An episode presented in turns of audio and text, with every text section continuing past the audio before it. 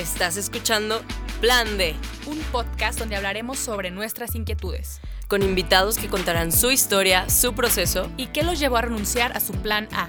¿Por qué lo dejaron todo y comenzaron a seguir a Dios? Yo soy Clara Cuevas. Y yo soy Romina Gómez. ¿Te atreves a escuchar?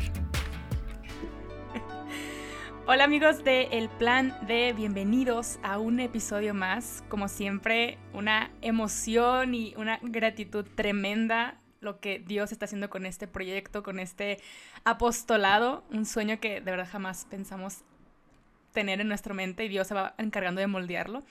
Y gracias a ese, a ese sueño, a ese sí que nos animamos una vez Romina y yo, hoy estamos grabando con gente que jamás en la vida pensamos que iba a estar aquí, o incluso gente que escucha estos episodios y que jamás pensamos que que iba a hacer algo el Espíritu Santo a través de ellos. Entonces te agradezco mucho que estés hoy aquí y te, te pido que nos ayudes a compartir este proyecto, pero también que ores por nosotras. ¿Cómo estás, Romy?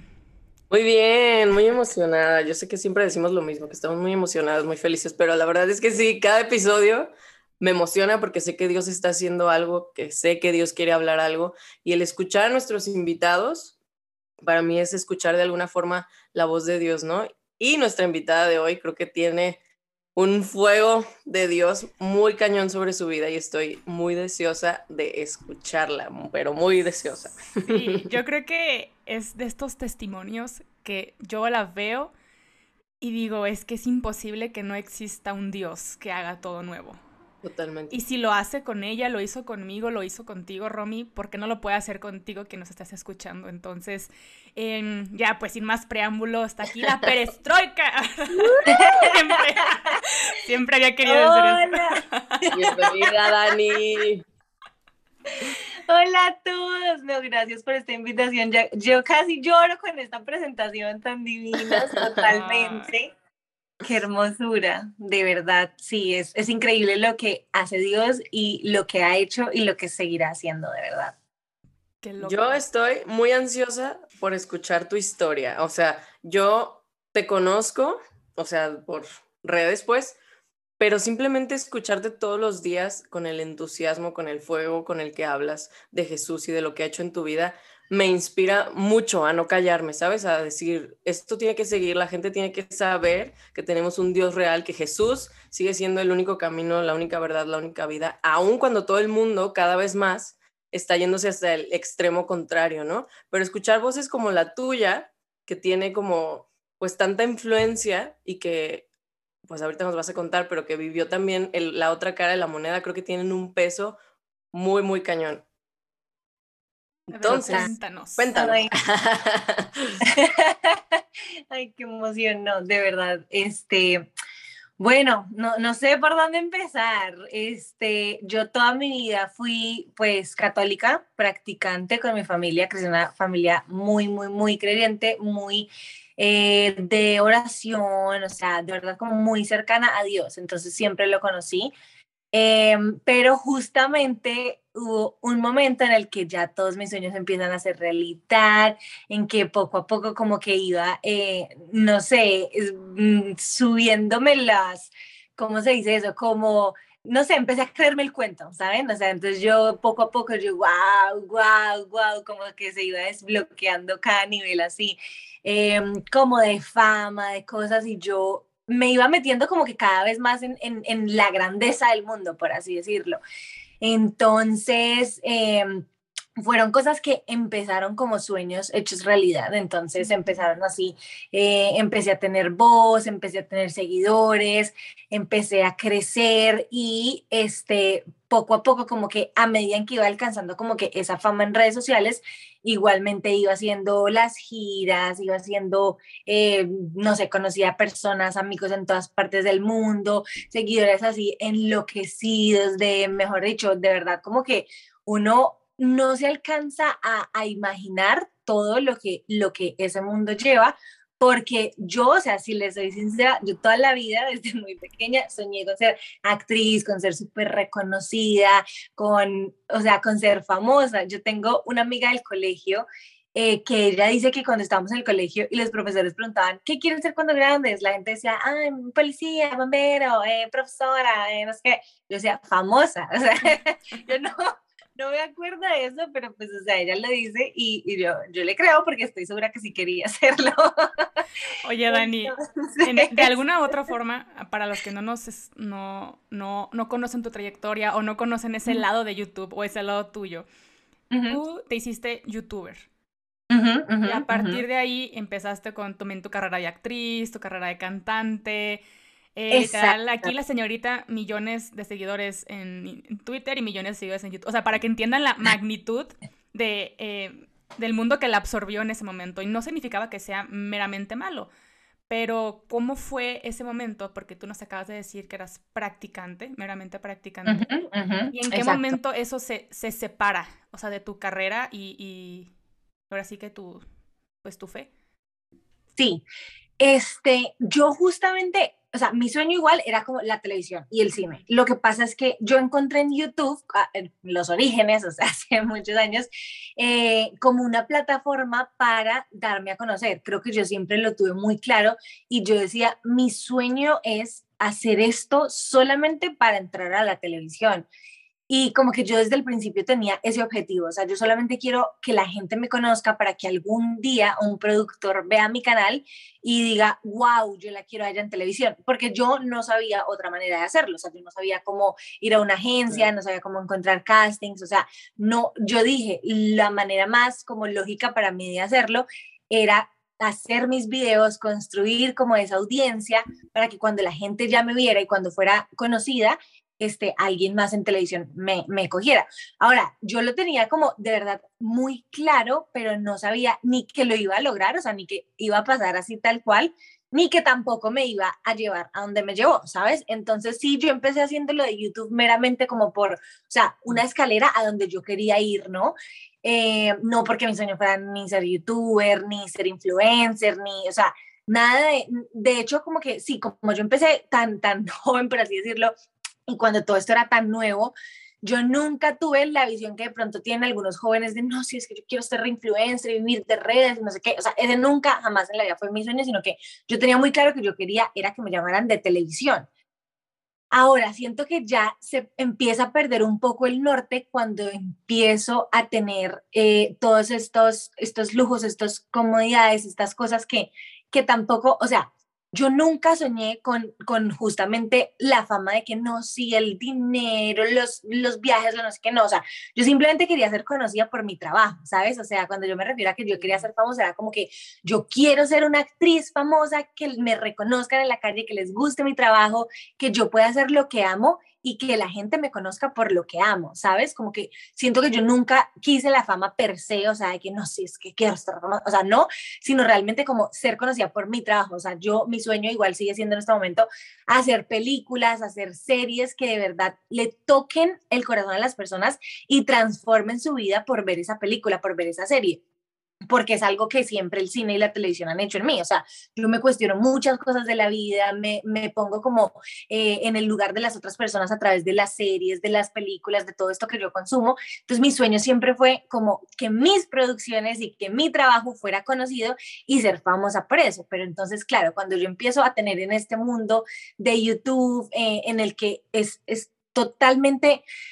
Mm, o sea, diferente a lo que yo pensaba, lo que yo quería, lo que yo esperaba, y ya te empiezan es como que a idolatrar a ti misma y no a tu trabajo, ¿no? O sea, no es como que, ay, qué, qué gran contenido, sino es como que la gente entonces quiere ser como tú, quiere ser tú, quiere tener todo lo que tú tienes, quiere, o sea, literalmente es como que empiezan a, a idolatrarte de una manera que creo que no es sano, este, para, no sé, para nadie. En mi, en mi opinión, creo que es muy difícil de, llevar esas cosas cuando ya se meten como a ensalzarte a ti, porque este, pues somos humanos y creo que, que no sé, o sea, es, muy fácil perder el norte en ese sentido.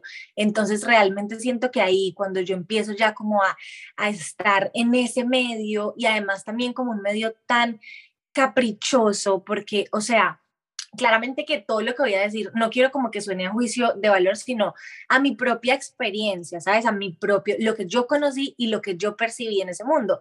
Pero también son personas que, o sea, simplemente fue como que un golpe de suerte, ¿sabes? Gente que no estudió, o sea, me estoy acá clavando el cuchillo por lo que estoy diciendo, pero lo que te digo es lo que yo percibí, es lo que yo me di cuenta, o sea, en los youtubers cuando empezaron era gente que estaba en el colegio, que explotó su fama, explotó todo, nunca tuvo que, estudiar, prepararse, trabajar para, para, enfrentar la vida real, sino que fue gente que simplemente ya, o sea, se dedicó a hacer videos y, y le pagaban millonadas por eso, entonces perfectamente no hacían su carrera, no hacían nada.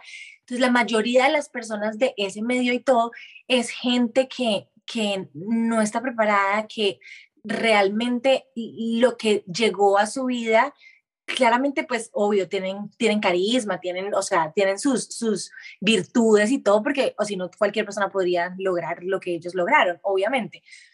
Pero yo sí percibía eso, como que de verdad son, son personas muy centradas en sí mismas, muy muy cerradas como que en su ego y obviamente que yo también me dejé, me envolver por eso porque lo que les digo, o sea, es muy difícil como que tú empieces a vivirlo y tengas los pies en la tierra, sobre todo con ese tipo de cosas. Yo siento que los actores y eso, finalmente uno de actor tiene que, ay, la pasa tan mal, o sea, tiene que prepararse tanto, tiene que tiene que entrenar su ego y tiene que aplacar y dominar todo eso porque si no, no lo logra como actor. O sea, tú tienes que tener mil nos y mil puertas cerradas para que se te abra uno.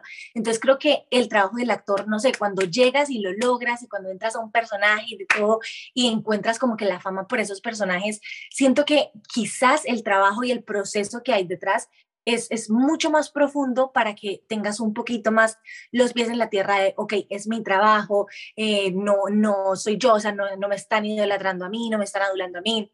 Obviamente que hay actores que también les pasa, pero siento que es, es diferente, mientras que en los youtubers es como, o sea, es que soy yo, porque realmente sí eres tú lo que se está mostrando, o sea, tú eres el producto, ¿no? La gente te está consumiendo a ti. Entonces, siento que desde ahí ya empieza como esa, esa parte en la que tú dices, o sea, soy demasiado grande, o sea, es alimento para tu ego, es como yo soy, yo hago, yo, yo, yo. Y también porque muchos de los youtubers que empezamos hacíamos absolutamente todo solos. Entonces nos grabábamos, hacíamos nuestro guion, hacíamos nuestra edición, todo. Entonces siento que es, es, es como un alimento del ego muy grande a decir como, de verdad, yo soy lo mejor que hay en el mundo. Oye, Dani, ¿cuándo te diste cuenta de eso? Así precisamente de que, wow, soy una grande, soy una Uf, aquí todo el mundo viene y me aplaude. O sea, ¿cuándo o, nunca te diste cuenta? Yo siento que sí, no, claro, o sea, porque hubo eventos a los que de verdad me tenían que sacar como, o sea, como completamente tapada, con seguridad alrededor, porque la gente se iba. O sea, hubo una vez una feria del libro que yo no pude hacer mi evento porque yo llegué como una persona normal caminando la gente me empezó a ver y todo el mundo se vino en avalancha, o sea, claramente como que yo, pues ahí en ese momento no era consciente pues de, nada, de, sí, del, poder que tenía, por así decirlo. Entonces, todo el mundo se empieza a venir a mí de todo y se arma un caos terrible. Me tuvieron que llamar a seguridad de todo y ahí yo dije, ¡Ah! ¿What? O sea, creo que esa fue la primera vez que yo dije como, oh, ¿quién soy? o sea, así de, soy lo máximo. O sea, creo que ese fue como el, primer momento en que yo dije, esto de verdad es, es una locura. Oye, ¿y en cuánto tiempo pasó eso? O sea, empezaste tu canal y en cuánto tiempo llegaste como a, a ese golpe de fama inmenso? Yo Sí, yo empecé, yo empecé con una amiga en principio cuando estábamos en la universidad, ah, me pegué, cuando estábamos en la universidad teníamos un canal juntas, entonces nosotras hacíamos como que cosas así de comedia, de todo, no sé qué, pero em, finalmente, no sé, nosotras duramos como seis meses con ese canal y ya no seguimos más, nos separamos. Y yo dije, bueno, ya, o sea, bonito, como el, el momento de la vida, bonito, listo, ya, o sea, para mí era como que un hobby ya, pero justamente yo con ese canal tuve como un fan base que era, era muy chiquito, o sea, de verdad, no sé, eran como 20 personas que eran muy fans. Y uno de ellos todos los días me escribía, ¿cuándo vas a volver? ¿Cuándo vas a volver? ¿Cuándo vas a volver? Y yo, no sé, no sé, no, no, no, o sea, yo creía que yo no podía hacer eso sola. Y ya como que, no sé, tres meses después yo dije, bueno, no, a mí de verdad sí me, me gustó hacer eso, a mí me gustó hacer ese contenido, a mí, porque además yo también siempre he sido escritora, entonces a mí me encantaba escribir y hacer la comedia y de todo, entonces yo dije, bueno, no, creo que voy a seguir. Entonces yo empecé sola en noviembre del 2014 y yo todo el 2015 lo hacía como muy de hobby porque justamente yo estaba en la universidad, yo estaba empezando a trabajar, todo. Entonces como que para mí era como un pasatiempo y ya. En el 2016, que yo ya me gradué, que ya empecé como que la vida ya laboral y todo, lo dejé un poquito, pero como que seguía, o sea, era, era un hobby para mí, solamente como en mis tiempos libres o algo así, que grababa algo, que editaba, de todo y yo ya estaba ahí trabajando como, o sea, trabajando en la vida real, ¿no? Y en el 2017, este, como que yo empecé a tener ya una oferta y todo, entonces yo dije como, ah, qué chévere, o sea, y realmente eran ofertas que me pagaban mucho más por esas cosas de redes sociales que lo que yo estaba ganando en mi trabajo. Entonces yo dije, ah, qué chévere, qué interesante, pero pues ahí yo tenía las dos cosas y todo. De repente resulta que ese año ya se acabó la novela que yo estaba escribiendo y este, me dijeron, ¿quieres, ¿quieres seguir? Buscamos otra novela, buscamos otro proyecto. Yo dije, no, no, no, no, creo que este año, o sea, ya lo que queda de año me, me voy a dedicar a redes sociales, a ver, no sé qué, proyectos personales. Y yo dije, bueno, yo me puse como de, de tiempo límite, diciembre del 2017, creo, 2018, bueno. Entonces yo me puse el deadline y literalmente cuando yo me puse el deadline, empecé como, no sé, como a subir un montón. Eh, o sea, sí, es que es lo que les digo, como que hay un momento en el que te explotó un video y entonces ya todo se empieza a volver viral y entonces ya todo entonces yo en ese momento en que ya me empecé a dedicar full a, a, las redes sociales, que ya renuncié a mi trabajo, que estaba como en ese stand-by de mi vida, empecé a ver mucho lo que los otros youtubers estaban haciendo, qué estaba pegando, empecé a hacer tendencias, empecé, entonces ahí también siento que empieza un poco esta desconexión entre lo que yo era, porque yo siempre hice videos eh, súper personales y emotivos. De hecho, tú ves mis primeros videos y yo hacía como que, no sé, o sea, por ejemplo, un viaje que hice porque no me estaba sintiendo bien, entonces le mostraba a la gente como, miren, no sé qué, mi encuentro conmigo misma, ¿verdad? O sea, era como todo tan reflexivo y cuando yo empiezo a dedicarme ya full a redes sociales y hacer lo que los otros hacen y hacer la tendencia, lo que estaba pegando, lo que estaba de moda, justamente porque me di cuenta que eso aumentaba seguidores, siento que ahí ya empecé a desconectar con, con todo lo que yo hacía antes y también un poco con, con, lo que yo era, ¿no?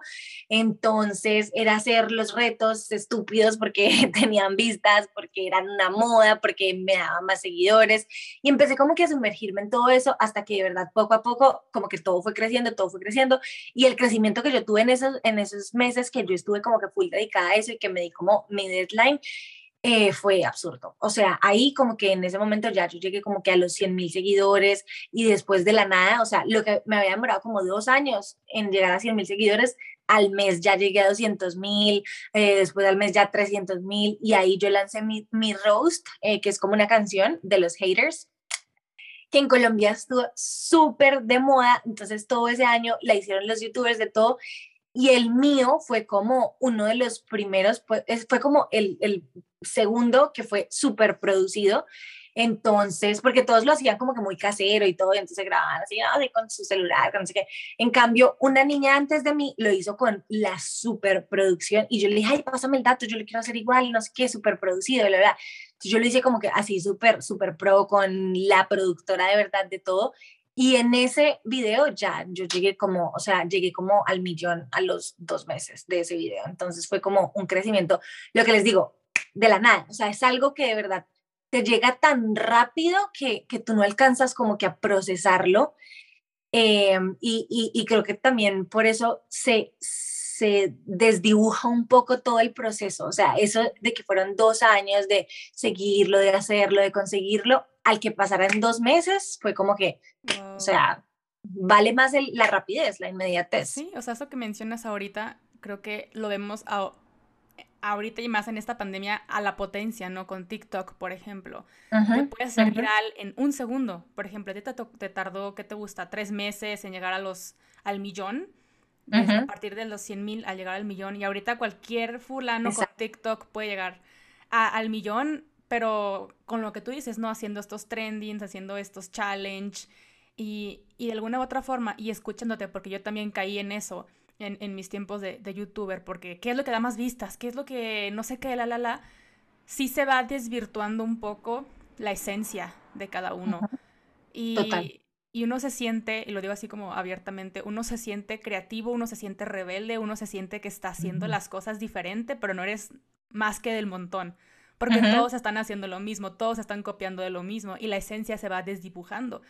Y es bien difícil porque eh, obviamente todos estos challenge, eh, y lo digo desde, desde mi historia, son cosas en las que uno termina exponiéndose y lo, y lo que queda en el corazón se va dejando de lado. O sea, le vas haciendo menos caso a, a esa vocecita que te dice, güey, no. o sea, de verdad, esto es muy tonto, no lo hagas. Y, y vas y se van subiendo a escala todos estos retos y terminas haciendo cosas muy estúpidas como, y lo digo de forma honesta, porque te terminas vendiendo a ti misma, o bien lo dijo Dani, te vas haciendo tú un producto a qué costo. Y creo que Total. aquí como que podemos estar como muy de acuerdo Dani y yo, que me da mucha risa porque tenemos como un, un desenlace en nuestra historia de youtuber, algo similar, en la que era como ya estoy harta de esto, no sé qué hacer. Y, y me acuerdo que una vez compartías, Dani, en este auge que, no sé, el otro día mi algoritmo te detectó y me empezó a mostrar como todos tus videos eh, viejitos, todos tus challenges, todos tus colaboraciones con otros youtubers que con los que yo también conviví alguna vez y, y se me hacía bien loco, o sea, el hecho de cómo de un año para otro terminas cambiando toda tu esencia y luego de otro año a otro, o, o sea, te renuevas constantemente por entrar a la tendencia, o sea, no lo digo de ti, sino como de la mayoría que nos dedicamos a, a esto de las redes sociales, es bien difícil permanecer en, en quién eres. Y si no sabes quién eres, te vas ahora sí que con, con la ola. Entonces, eh, me encantaría preguntarte, Dani, ¿cómo fue ese momento o ese, ese entorno o esa circunstancia en la que dijiste, no puedo más? O sea, lo tengo todo. O sea, tengo amigos famosos, yo soy famosa, tengo dinero, tengo. Conocí a Tini, a Lali, o sea, era mi sueño. Estuve en un escenario con Tini, esto es él. O ah, sea, no, bueno, lo tenías todo. O sea, todo, todo. Y me encontraba en los eventos con Lali, que para mí Lali era como, o sea, mi número uno.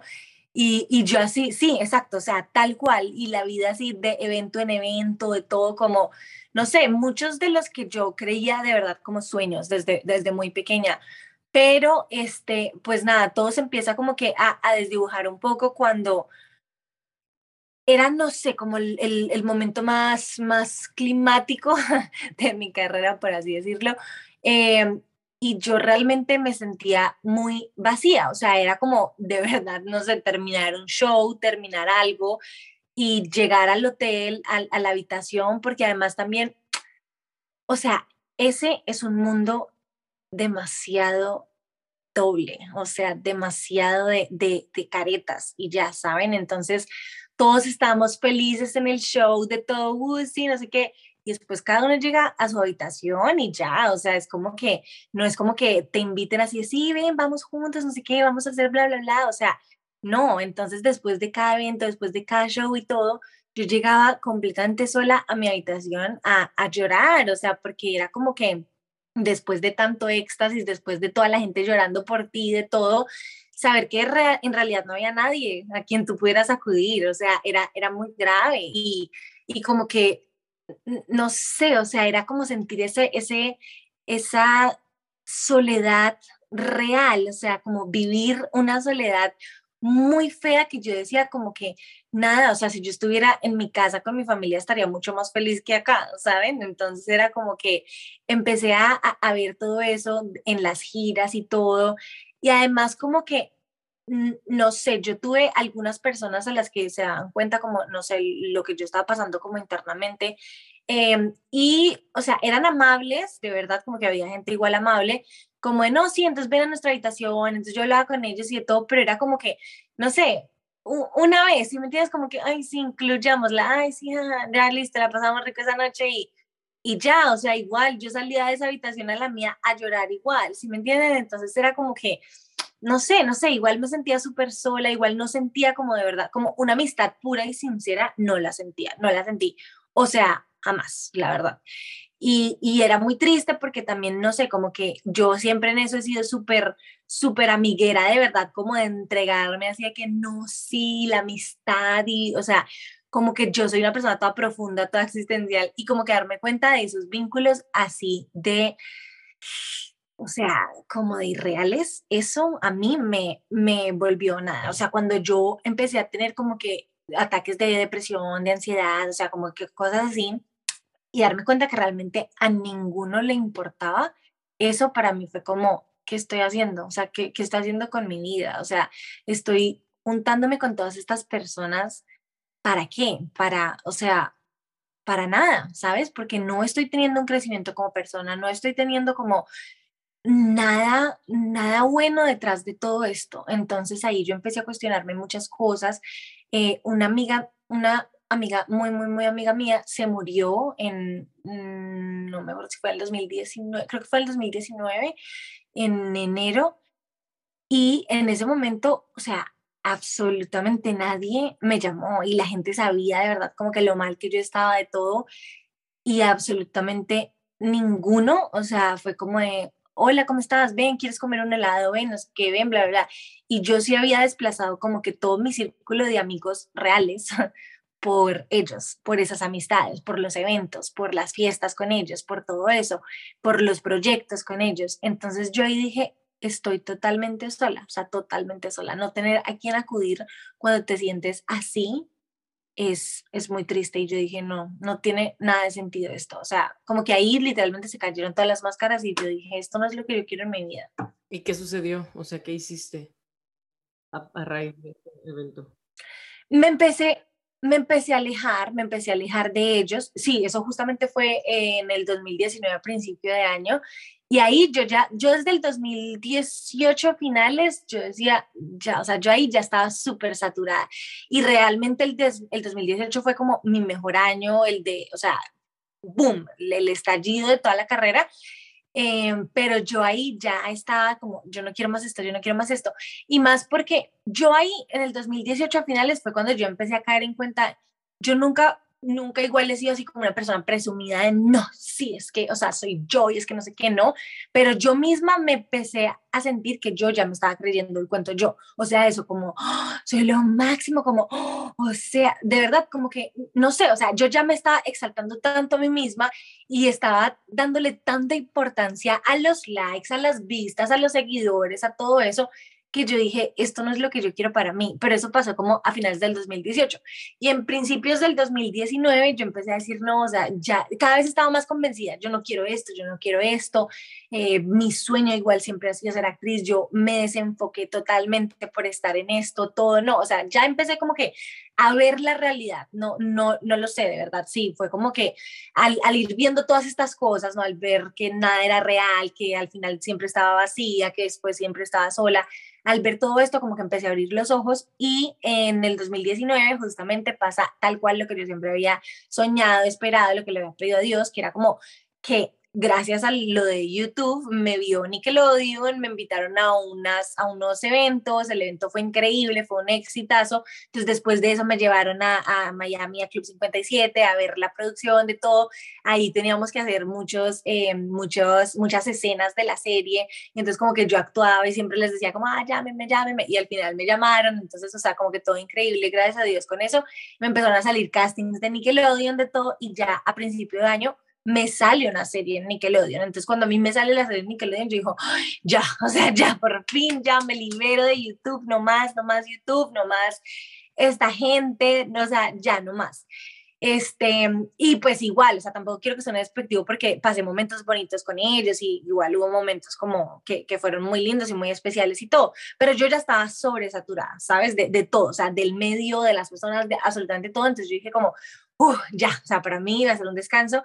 En este proyecto, gracias a Dios, yo encuentro como personas súper bonitas, o sea, un proyecto hermoso, maravilloso, y yo dije, ¡Ah! no puedo creer la diferencia en la calidez humana de estas personas y lo otro que yo estaba acostumbrada y todo, y ahí fue que empecé a darme cuenta, obviamente que en televisión también, o sea, también es un medio también completamente difícil, o sea, súper difícil, pero ahí yo empecé a ver y yo, wow, o sea, todas estas personas que han tenido que pasar por tantos nos en su carrera, por tantas puertas cerradas que no se les convierte así como en algo de que, uh, abrieron los ojos y ya son, mejor dicho, Madonna, o sea, ¿no?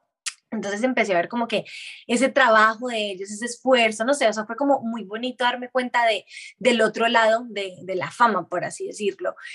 Entonces con ellos fue, fue súper lindo, yo cada vez me fui desligando mucho más de los, de los youtubers, yo dejé de ir a eventos, yo porque también obviamente estaba grabando, súper enfocada en, la serie y todo, em, y como que cada vez perdí más, más y más el contacto con ellos. Ya para final de año, cuando terminamos el proyecto, eh, yo me fui de viaje, o sea, me fui como por Europa en tour. Y ahí yo ya había perdido como el contacto casi que 100% con ellos, o sea, como que alguna vez me vi en algún evento o algo así, pero todo fue así, muy light, o sea, nada más. Y ya en el 2020, con la pandemia, con la conversión, con todo, ahí sí ya, pues... Oye, cuéntanos eso, ¿en qué momento, porque ya nos platicaste de que, ok, tuve este auge cañón en YouTube, em, pasaste estos procesos sola en tu vida y luego televisión, ¿en qué momento literal Jesús toca tu puerta y decides abrirle? O sea, cuéntanos un poquito de eso. Para mí fue como un proceso, ¿sabes? Porque, o sea, ha sido, ha sido maravilloso el tiempo en que él estuvo como que sembrando para, para ver los frutos.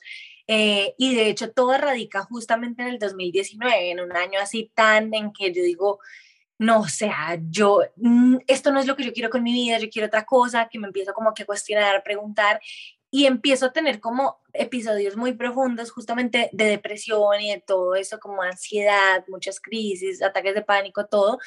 Em, también pues, o sea, por, por un proceso ya como más, más, más personal, no laboral, sino ya como más, más personal y todo eso, entonces como que empiezo a tener mucho sí, no sé, como era como que enfrentarme a una realidad que yo nunca antes había vivido, yo también había, no sé, es que siento que me desconecté por completo de mi esencia, de mi familia, de lo que yo era, de mis raíces.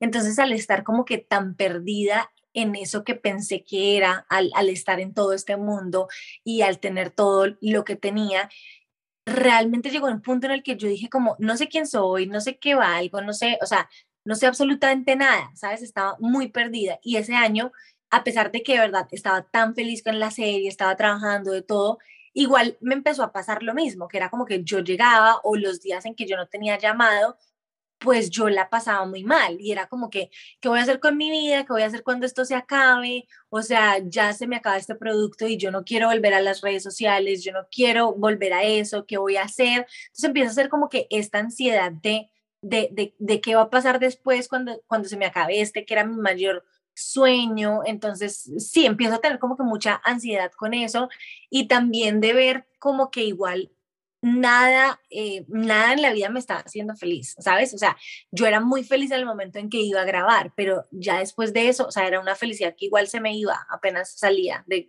estudio.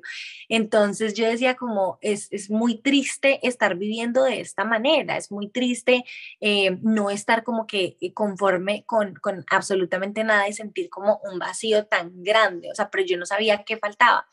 Y claramente ahí, o sea, mi relación con Dios empieza a dañar bastante como en el 2018. Yo me alejo todo el 2018 justamente en todo este momento de, o sea, de auge de todo.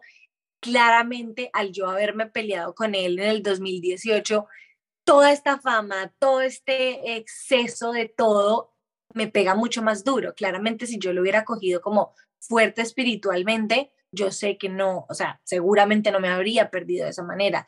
En cambio, obviamente al no tener a Dios en ese año, pues para mí fue terrible. Entonces ya el 2019 en el que yo ya vi como que todos los, los frutos de, de esa perdición, por así decirlo, ya yo estaba completamente vacía, yo ya de verdad empecé a tener como depresión de todo.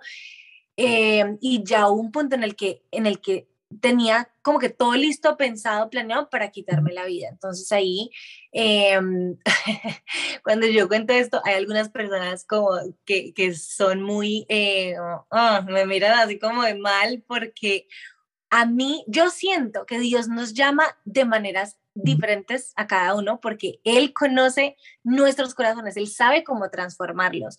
Entonces, a mí me llamó a través de, de un taller de crecimiento personal, de coaching, o sea, que no tenía nada que ver con Dios, que en, ningún momento hablaban de Dios, o sea, nada, nada, nada. De hecho, obviamente el coaching es súper, tú puedes, tú puedes lograrlo, claro que sí, tú estás todos los límites en tu mente, no sé qué. Y yo en ese curso tuve como las ganas de volver a vivir, porque es que yo no tenía ganas de, vivir, o sea, yo, a mí se me había acabado por completa las ganas de vivir y yo decía como, no, yo, yo no quiero seguir viviendo así, o sea, para mí ni la serie, ni los shows, ni los seguidores, ni el dinero, ni Gucci, ni Prada, ni nada, o sea, nada me da ganas de vivir. Entonces, en ese taller yo descubro como otra vez la alegría de estar vivo y descubro como la vulnerabilidad de las personas, la mía, o sea, para mí fue como un conectar nuevamente con, con los seres humanos porque yo estaba muy decepcionada, o sea, yo al sentirme tan sola, al sentir que no tenía amigos, que no tenía una persona que le importara yo, eh, yo estaba muy decepcionada, sí, o sea, siento que cuando tú te sientes así de solo, realmente no, no te quedan ganas de vivir, o sea, es que no hay ninguna motivación.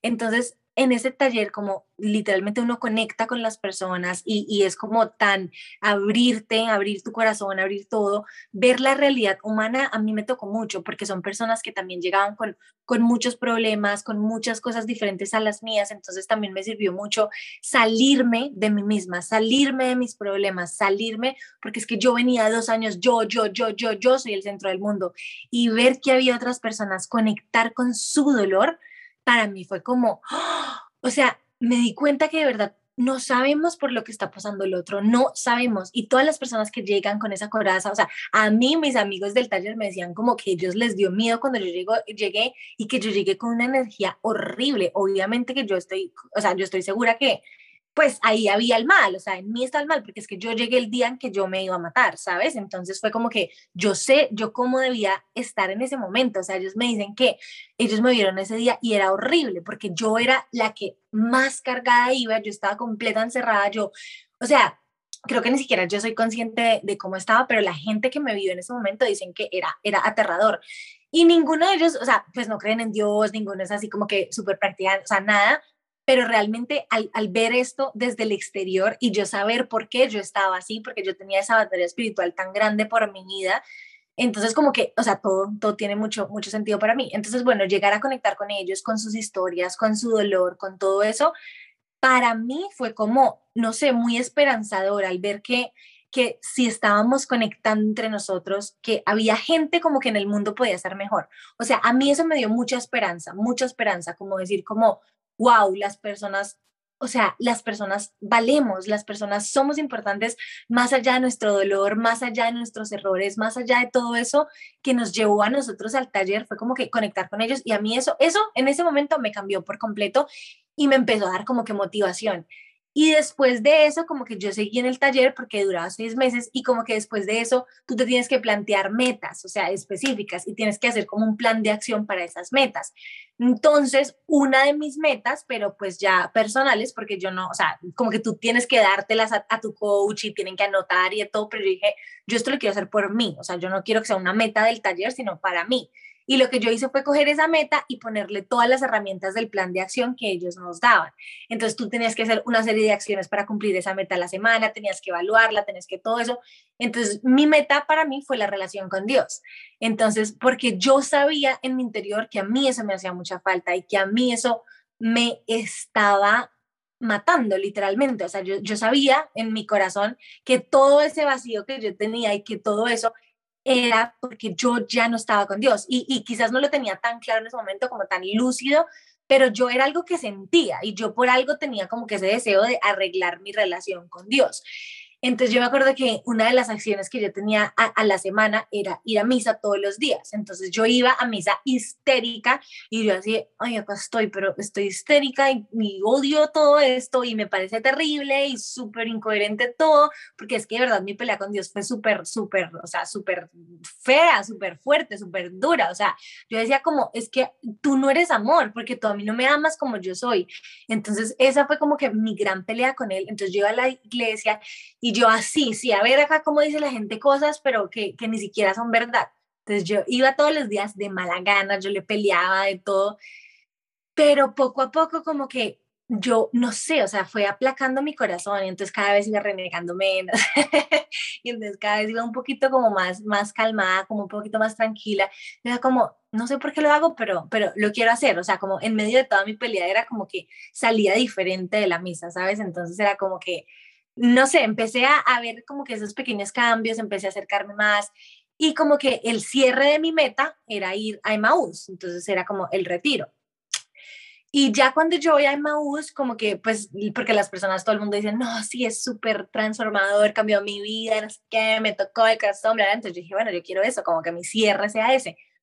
Pero cuando yo voy, o sea, me encontré con un retiro, sí, bonito, o sea, súper lindo, de todo, pero como que para mí tampoco fue lo que decían las personas, de wow, no, sí cambió mi vida, no es que yo, bueno, pues, o sea, está bonito, igual también fue súper enriquecedor escuchar a las otras personas, conocer más testimonios, o sea, como que fue algo que igual me, me, nutrió mucho y, y, y sí hubo también como que un testimonio que a mí, yo dije, Dios, o sea, mm, lo que yo sí entendí, pero que nunca me había dado cuenta, de hecho creo que me estoy dando cuenta hoy, lo que yo entendí quizás en Emmaus es como que o sea, Dios es Dios y Él hace las cosas, o sea, como Él quiera. Muchas veces nosotros como que queremos que las haga a nuestra manera, ¿no? Pero, pero Él lo hace, o sea, lo hace. Y creo que muchas veces el, el, pecado que tenemos es renegarle eso, o sea, tú cómo me quitaste a esta persona, tú cómo permitiste que esto pasara, tú cómo permitiste que esta enfermedad llegara a mi vida, tú por qué eres así, tú por qué eres así, porque Él es Dios, o sea, y, y simplemente Él puede hacer lo que él quiera y no tiene como que rendirnos cuentas a nosotros, porque yo si era una persona que estaba muy, pero yo hago las cosas bien, pero yo soy buena, pero ¿y por qué me pasó eso a mí? ¿Y por qué yo? ¿Y por qué tenías que meterte con eso si sabes que era lo que yo más deseaba en el corazón? ¿Por qué de esa manera? Y no, o sea, no, no, no tenía por qué preguntarle, o sea, entonces como que ahí yo entendí eso, eso como la majestuosidad de él y, y, también como, no sé, la, la pequeñez mía. O sea, creo que eh, eso fue lo que yo sentí en ese momento, pero en ese momento no sabía. Igual yo salí como, sí, qué bonito, listo, pues sí, me tocó el corazón, bla, bla, pero pues, o sea, X seguía normal. Y después de eso yo empecé como a meterme full en de hecho, ni siquiera me acuerdo por qué llegué a la página de Ser Prohibida, o sea, no me acuerdo cómo, pero el caso es que yo llegué a esa página y empecé a ver todo lo del aborto y yo, obviamente, toda mi vida estuve en contra del aborto siempre, pero pues siempre lo manejaba muy por el lado espiritual, o sea, Dios da la vida, Dios la quita y no debemos matar, o sea, para mí era tan simple como eso. Sí, justo te iba a preguntar eso, Dani, porque Em, a lo mejor yo, yo salí de un contexto menos denso comparado con el tuyo eh, cuando estaba en YouTube, pero ya escuchándote, yo sentía miedo tremendo, miedo tremendo cuando pasa mi conversión y literal estaba este versículo en mi mente, que en ese momento no sabía que era un versículo, de no puedo callar lo que he visto, o sea, de verdad no lo puedo callar y lo quiero compartir. Y lo empecé a compartir y bueno, se me fue el cerro encima, ¿no? Una, una minuta comparado con lo que tú tienes de cerro. entonces, em, me fue muy difícil era más como, ¿qué van a decir mis amigos de ese entonces que estoy compartiendo? Se me van a ir encima, me van a criticar. Sí pasó, sí sucedió. Pero hoy en día, por ejemplo, te veo a ti compartiendo temas densos, que lo que es el aborto realmente, o sea, levantando la voz en ese tema y también compartiendo tu fe. Viniendo de un mundo que que exclusivamente no quiere saber de Dios, ¿no? O si, si quiere saber de Dios es un Dios a, su manera, como en la mayoría de los espacios que hoy encontramos, no solamente en Internet. Entonces, ¿cómo fue ese proceso de decir, ok, así entre comillas, de ya a decir, de solamente compartir mis estupideces en Instagram o mis estupideces en YouTube, este, quiero empezar a hablar de, de, Dios, ¿no? Porque así yo llegué a tu cuenta, o sea, yo llegué a tu cuenta porque hiciste un live con no sé quién con Cintia, seguro. Creo que sí, dije, ¿quién es esta? O sea, qué padre que habla de Dios, qué bueno que cada vez hay más gente. Y vi tu perfil y dije, hay algo raro aquí. O sea, como que se ve que no empezaste hablando de Dios por la cantidad de seguidores que tienes. Entonces dije, o sea, sí puede suceder. Pero dije, me interesa saber esa transición. O sea, ¿cómo fue estar en tu habitación y decir, ya, me vale, voy a hablar de Dios, me vale que me deje de seguir fulano, fulano, fulano, fulano? Eh, sé que me, me va a decir tal y tal y tal y tal, o sea, porque sí, sí, sí da miedito, o sea, así como, bueno, no sé si a ti, pero a mí en su momento dije, qué miedito porque yo sé lo que dije, yo sé dónde andaba, yo sé todas mis cosas y ellos también lo saben. Empiezo a hablar de Dios y ya sé por dónde me van a empezar a tirar. Entonces, y luego, no quiero sonar mal, pero tú tienes cola eh, más, más tela de dónde cortar, pues. Entonces, y es tu pan de todos los días, que todos los días te critican. Entonces, ¿cómo fue ese, ese, pues, cambio. ese cambio? Ajá. Sí, pues justamente cuando yo encontré la cuenta de, de Ser Provida y empecé a ver como el aborto como tal desde la parte médica, o sea, y todos los artículos que compartían y de todo, yo dije, ¡Ah! o sea, esto es muy grave, es más grave de lo que yo pensaba en mi racionalidad de sí, o sea, no matar, Dios da la vida, Dios la quita, ya, o sea, para mí era, de verdad, era así de básico. Y cuando yo empecé a ver todo el trasfondo, yo dije, no, no puede ser, no puede ser. Y empecé a seguir muchas más páginas de todo y casi todas tenían como eh, este, este común de, pues, de que eran igual páginas como católicas. Entonces, em, de, de, seguir todas esas páginas, el algoritmo de Instagram, que para eso sí es bueno, empezó a recomendarme un montón de páginas ya como de, personas católicas. Y ahí yo llegué a la cuenta de Cintia, o sea, la personal de Cintia, y yo dije, ¡Ah! ¿Qué? ¿Cómo así? Esta niña es católica, no lo puedo creer. Porque para mí, o sea, la idea que yo tenía siempre era que las personas que tenían relación con Jesús, pues eran cristianas, evangélicas y ya. O sea, yo nunca en la vida conocí a alguien católico practicante más que mi familia. Entonces, como que para mí era como que ya, mm, todos los católicos son tibios y ya. O sea, esa era como mi, mi perspectiva en la mente. Entonces, cuando yo empiezo a ver a Cintia y ella subiendo sus libros y ella además estudiando la Biblia y yo, los católicos hacen eso. O sea, yo así, no la puedo creer. O sea, y además ella toda joven y yo estaba en shock, entonces yo empecé a seguir a Cintia todo, todo, todo lo que ella y ponía, lo que ella hacía de todo y yo, no, no, yo estaba maravillada y ella de repente compartió algo tuyo, entonces yo entré a tu video y yo me acuerdo mucho, era el de Stuart Little, que ni siquiera era nada de la religión, sino que tú hablaste de esto y yo dije, ¡Oh! qué niña tan inteligente, o sea, me encantó ese raciocinio, o sea, todo, y yo, wow, increíble, ese pensamiento crítico. Y cuando yo entro a tu perfil ya estoquearte y de todo, yo digo, ¡Ah! También es católica, no, yo dije, no, o sea, para mí fue revelador, yo dije, de verdad, o sea, yo no, no lo puedo creer, no lo puedo creer, y yo así, esta niña, y ella reza, y no, o sea, yo no lo podía creer, o sea, te lo juro, para mí fue como revelador las dos cuentas de ustedes, y entonces yo dije, ay, qué lindo, y ver como que la pasión y la convicción que ustedes tenían, yo dije, oh, yo quiero ser así, o sea, de verdad, fue como que un anhelo que yo dije, yo quiero, yo quiero hablar como ellas hablan de Jesús, yo quiero ser sentir eso que ellas sienten. Yo quiero ser así. O sea, yo estaba pero encantada. Y entonces como que un día yo estaba hablando con Cintia justamente y entonces yo empecé a hacerle todas mis preguntas así de la iglesia y de Dios y yo, pero es que Dios no me ama por esto, pero es que dicen que Dios nos ama y mira esto, esto, esto. Y eso que yo ya llevaba un proceso ya como, ¿sabes? Como de, sí, no sé, de un año en que ya estaba acercándome a Él, que ya, o sea, como que era, era un camino que yo ya tenía como que construido, ¿no? Eh, de volver a Él, de regreso a Él. Y cuando Cintia me dice, este, creo que esta persona te puede resolver más las dudas que yo. Y yo, bueno, sí, dale, pásame su número.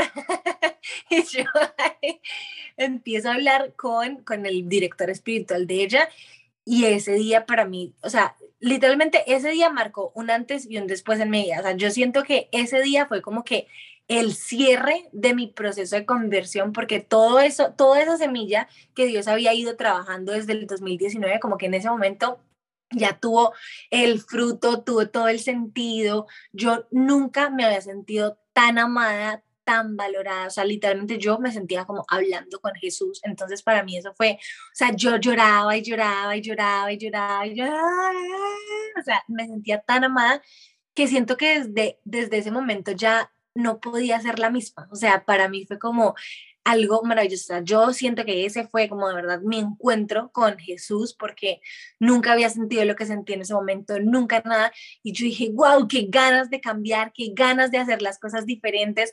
Me parecía igual muy difícil, o sea, todo me parecía como muy utópico, pero siento que tenía las ganas en el corazón. O sea, dije como, nunca lo voy a lograr, pero qué rico sería hacerlo, qué chévere, yo quiero, yo quiero intentarlo, quiero hacerlo. Y ahí como que empecé ya eh, a ver las cosas diferentes y dije, ok, si yo quiero tomarme esto en serio, o sea, si yo quiero de verdad ser eso que yo quiero ser y sentirme de esa manera y seguir por este camino, tengo que hacerlo de verdad.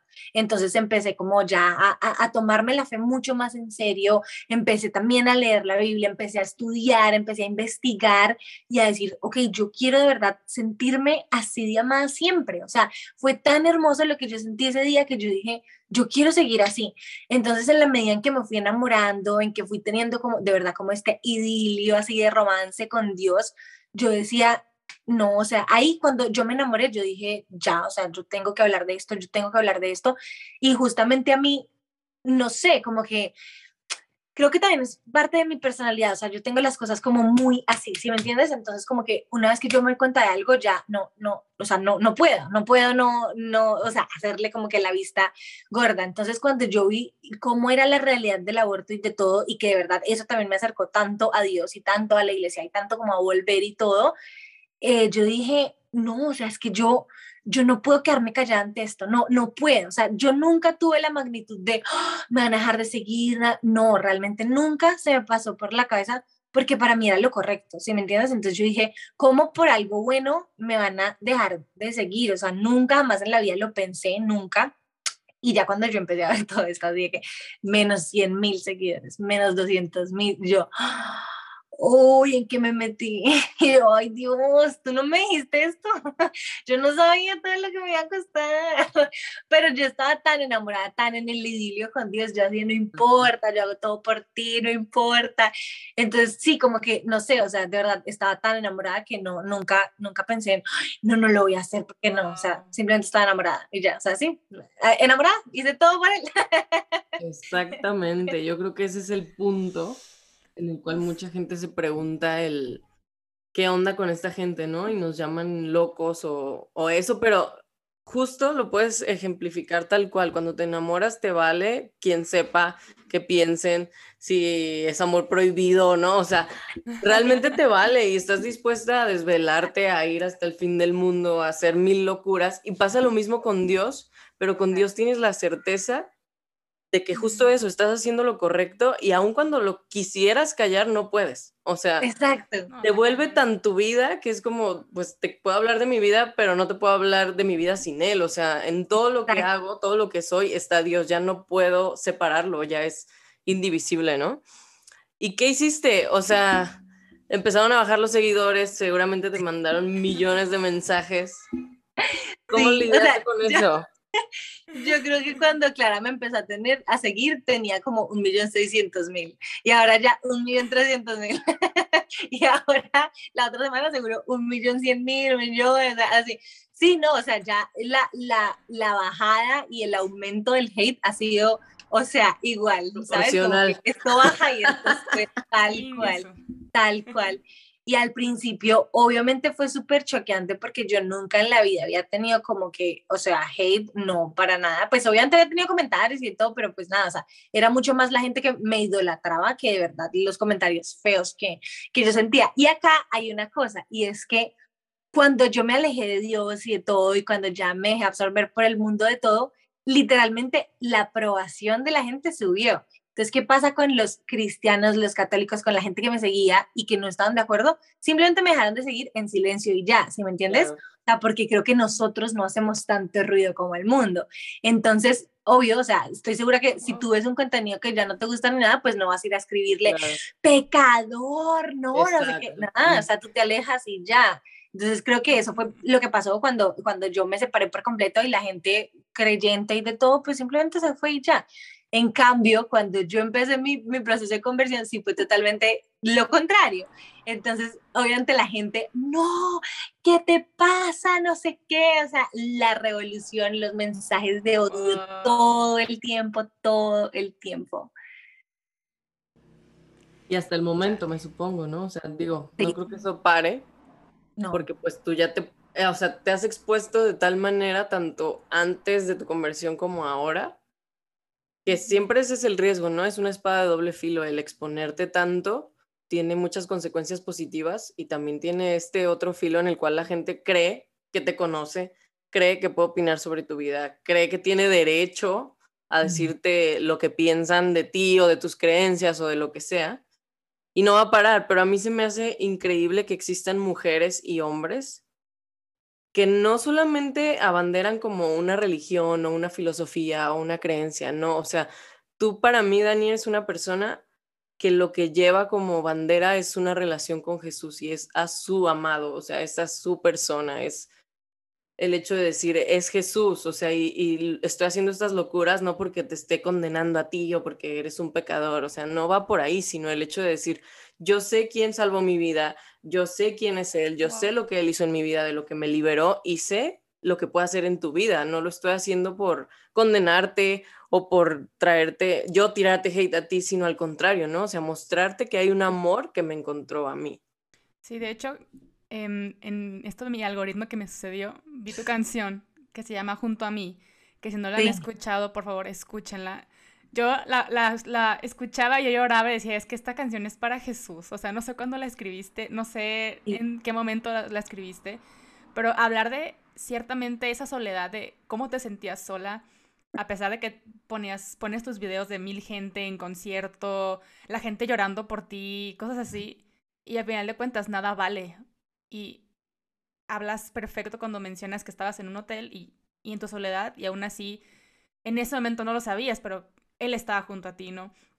Y, y la verdad es que me, me oh. nos escucho tu, tu historia y veo tu historia y, eh, y, y de, ah, de muchos que también se empiezan a darse cuenta que solamente esta vida vale la pena cuando te sientes profundamente amado por aquel que es el amor eterno, aquel que no se acaba. Y, este versículo justo de, del Evangelio, ¿no? Que dice, si fueras del mundo, el mundo amaría lo suyo, pero el mundo los odia porque no son del mundo.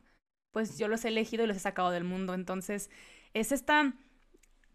A mí, a mí mi tarea constantemente es recordarme, ¿no? De, de que realmente llega una moda nueva y, es, y viene una moda nueva de un mundo que realmente no me ama o una tendencia nueva o un pensamiento nuevo que viene de un mundo que no me ama y no quiere lo mejor para mí. Es recordarme todos los días de quién sí quiere lo mejor para mí, quién sí me ama verdaderamente, Cristo. Y, y no por eso significa que voy a vivir separada del mundo, es una realidad. estar aquí es una realidad. Pero por lo mismo es alzar esa voz y hablar de nuestra fe con esa libertad que en muchos otros países no se tiene. Por más que se diga que aquí en Occidente, aquí en Latinoamérica, este, se persigue, los cristianos perseguimos a, a todos, ¿no? Y los odiamos y lo que tú quieras. Pues claro que no. claro que habrá gente fanática como en todos los aspectos, ¿no? Pero... Como los que tuvimos que bloquear, Romina Hay de todo en la viña del Señor. Pero creo que es un llamado muy interesante y me encantaría como para, para ir cerrando, que nos dieras este, eh, algunos consejos o algunos tips. Tú que tienes una audiencia mucho más grande comparado con, no sé, otro simple mortal que un día quiere compartir, no sé, una cruz o un versículo en su Instagram. ¿Cómo estar enfocados o, o qué recomiendas tú para empezar a hablar de, de Cristo y tener esa relación sólida en redes sociales? Obviamente que las redes sociales, recordando, pues es, es una partecita de nuestra vida, es una extensión.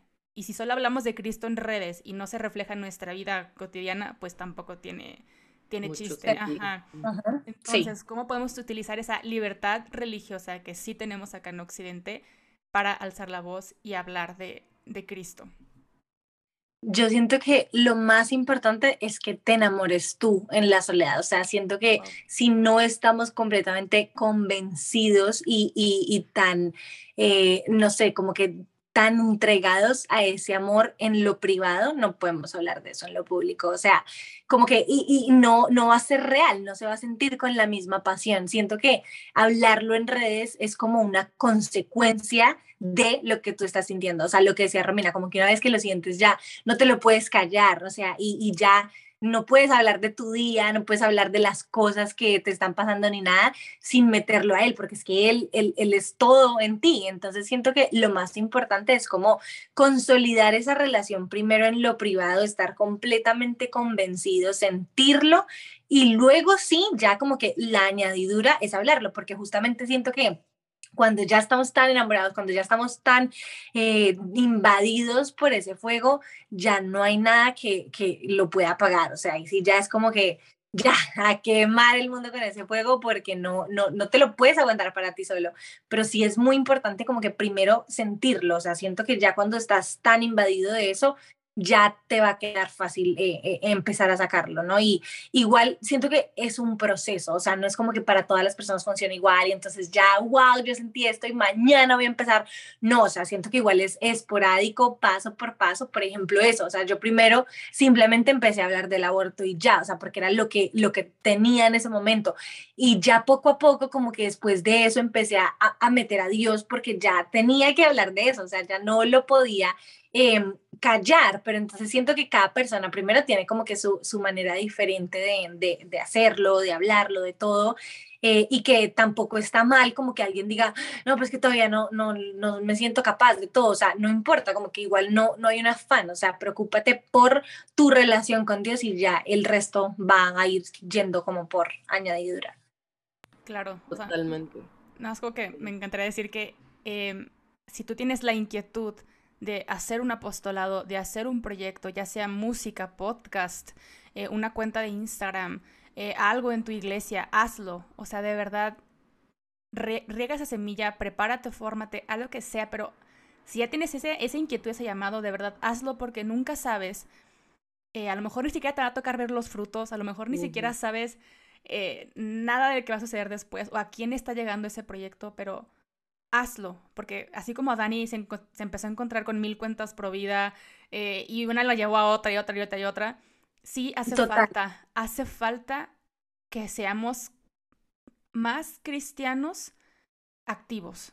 O sea, claro, en, el en los secretos sí, pero tienes talentos. A lo mejor eres bueno cocinando y haces un apostolado para alimentos, ¿no? Eres bueno escribiendo, lo que sea, pero necesitamos llenar más nuestro entorno de aquel amor que el mundo piensa que no existe. Entonces, total. Es como que mi, mi consejo. Romy, cuéntanos. Y, ay, perdón, perdón, perdón. se me olvida, perdón, perdón. Con eso que acabas de decir, me parece increíble porque muchas veces siento que la gente no dice, ay, pero es que igual nadie me va a seguir, pero es que igual no, pero es que igual, o sea, había muchísimas páginas que yo encontraba, no sé, de 500 seguidores, de 800 seguidores, lo que sea, y de verdad fueron una semilla para transformar mi corazón. Entonces, no pienses en los seguidores, o sea, si tienes como que esa inquietud en tu corazón, hazlo porque no sabes, o sea, porque transforme Dios el corazón de una persona a través de tu página, va a ser algo increíble. Entonces, es como que no, no, mirar esa intención, o sea, de hacerlo realmente por Jesús, por su reino, y no como por un, número, sino realmente como por el alma, las almas que se puedan transformar a través de, de ese contenido. Qué importante eso que dices, Dani, porque creo que aunque no queramos, pues estamos en este mundo y quieras que no, si te dejas llevar a veces por eso, ¿no? Como, ay, no, pero yo no tengo tantos seguidores, o yo no tengo tal cámara, o yo no tengo, no sé, lo que tú quieras para lograr hacer el contenido. Y creo que muchas veces eso nos detiene. Estamos totalmente de acuerdo que las cosas que son para Dios se tienen que hacer con excelencia, ¿no? Pero también puedes empezar con lo que tienes. Y quizá lo que tienes es un grupo de amigos que está viviendo tu conversión y que está sacado de pedo, que dice, esta morra, ¿qué le pasó? ¿No? O sea, esa gente también necesita escuchar tu testimonio, no es nada más las redes sociales. Obviamente es una herramienta con la que ya vivimos todos, en la cual estamos envueltos todos, pero también tu círculo social necesita escuchar tu testimonio. Y volviendo al tema principal, o sea, el hecho es, cultiva tu relación con Jesús, mantén ese fuego vivo y esas mismas personas se van a dar cuenta, o sea, y, y cuando cuentas tu testimonio, la gente lo va a anotar sí o sí, y la consecuencia natural es que tú hables de eso también en tus redes sociales. Así es. Ah, qué gran, qué gran conversación, Dani. Oye, nos encantaría que nos ayudara cerrando este episodio con una oración. Así que inspírate. Échale. Claro que sí. Aunque me siento mal porque casi ni las dejé hablar. Yo hablo mucho, perdón. Pero para eso te trajimos, hombre, para que hables tú. Tú eras la invitada, era la oportunidad. Cuando nosotros tú hablamos mucho. algo, no te vamos a dejar hablar. Correcto. Te voy a mutear desde el principio. Bienvenidos a mi monólogo. Con Dani presente. Mi espectadora, aquí está Dani. No más va a ver. No, no pasa nada. Creo que fue una, una gran riqueza escuchar tu historia, entonces cero quejas aquí, ¿eh? gracias, gracias. Bueno, ay, no, qué hermoso momento. Muchas gracias, gracias Dios, gracias amado por este momento que nos regalaste, por este tiempo, por este espacio. Gracias por la vida de Clara, por la vida de Romina, por esta evangelización que hacen, porque están llevando muchas almas a tu encuentro. Gracias, gracias por lo que estás haciendo a través de ellas. Gracias por esta plataforma, Señor. Gracias por la tecnología y la manera en que la podemos usar para ti, para tu reino. Gracias, te alabamos, te bendecimos, te entregamos a cada una de las personas que escucharon esto, que llegaron hasta este momento. Si tú les pusiste en su corazón esa idea de evangelizar, Señor, que ese fuego arda en ellos, que se permita cumplir tu propósito, tu plan, tu voluntad en cada una de sus vidas y que sigas actuando en nosotras. Amén. Amén. Muchas gracias a todos por escuchar este episodio, por quedarse con nosotras todo el programa. Creo que la conclusión para mí es, tú tuviste todo y lo sentías como nada y ahora pareciera que pues muchas cosas las has perdido y ahora sí tienes todo, ¿no? Hay una frase que me gusta mucho, ya para concluir, que dice, Jesús más nada igual a todo. Jesús más todo igual a todo. O sea, realmente todo lo demás es nada. Lo que hace el todo es Jesús y creo que eso es, eso es lo que se ve en tu vida. Y muchas gracias, Dani, por contarnos y abrirnos tu corazón. Así es. Oye, Dani, cuéntanos dónde te podemos seguir, qué proyectos nos traes. Compártelo aquí. Otra vez te cedo el micrófono. bueno, me pueden seguir en arroba Dani con doble N Y Pérez 20 eh, y pues nada, en este momento está haciendo un taller de castidad justamente, eh, porque también la castidad me llevó a, a, Jesús, a su amor, a conocerlo mucho más. Entonces, eh, invitadísimos, si, si les interesa conocer más sobre la castidad, ese es como mi mayor proyecto en este momento y lo que venga, lo que venga de él, porque exactamente como decía Romy, o sea, con él todo y sin él nada. Gloria a Dios por tu vida, Dani. De verdad, qué locura que de verdad que suena frase de señora, pero de verdad los caminos del Señor son misteriosos. O sea, nunca imaginé ni estar grabando con Romina ni estar grabando contigo. Qué loco. Ya sí. Y bueno, para los. Clara, la patrona de las señoras. no, yo aquí yo llegué al episodio ofreciendo agüitas, una experiencia al 100%. Saludame a tu mami. esto acaba de pasar ahorita, ya sé que hola. Este, en señora. Oigan, eh, ayúdanos a compartir este episodio si crees que le puede servir a alguien. Nos encanta que lo escuchen en sus comunidades, en sus, en sus grupos, en sus familias y que nos compartan sus testimonios o qué les dejó. También te recuerdo que tenemos una cuenta de Instagram, arroba el punto plan D, donde estamos compartiendo un contenido pues de muchísima más calidad para, para ustedes. Y bueno, si gustas apoyarnos, gustas cooperar con este proyecto. que aquí pasando la charolita. no eso. Si gusta cooperar para este bonito proyecto, para que sigamos bendiciendo a más personas. Les va a llegar una canasta. Ahí, ahí depositan su ofrenda. No, no se crean. Este, pueden, obviamente, con las oraciones, que es lo que ha sostenido este proyecto y sigue sosteniendo este proyecto. Eh, o si no, pues en la cuenta de YouTube pueden unirse a la comunidad. Si no lo pueden hacer. Tal cual. con dinero, que también nos ayuda mucho. Pero aquí no estamos obligados a nada. Exactamente. Todo, todo, siempre ha sido por amor a Jesús desde hace que ya tres años esto. Y aunque no nos donen, vamos a seguir. Para la gloria, porque con Él todo, sin Él nada, aunque. Amén. Ah, qué loco. Espero que se hayan reído, no se vayan a enojar, es un chiste. bueno, muchas gracias por estar aquí y nos vemos el siguiente episodio. Bye.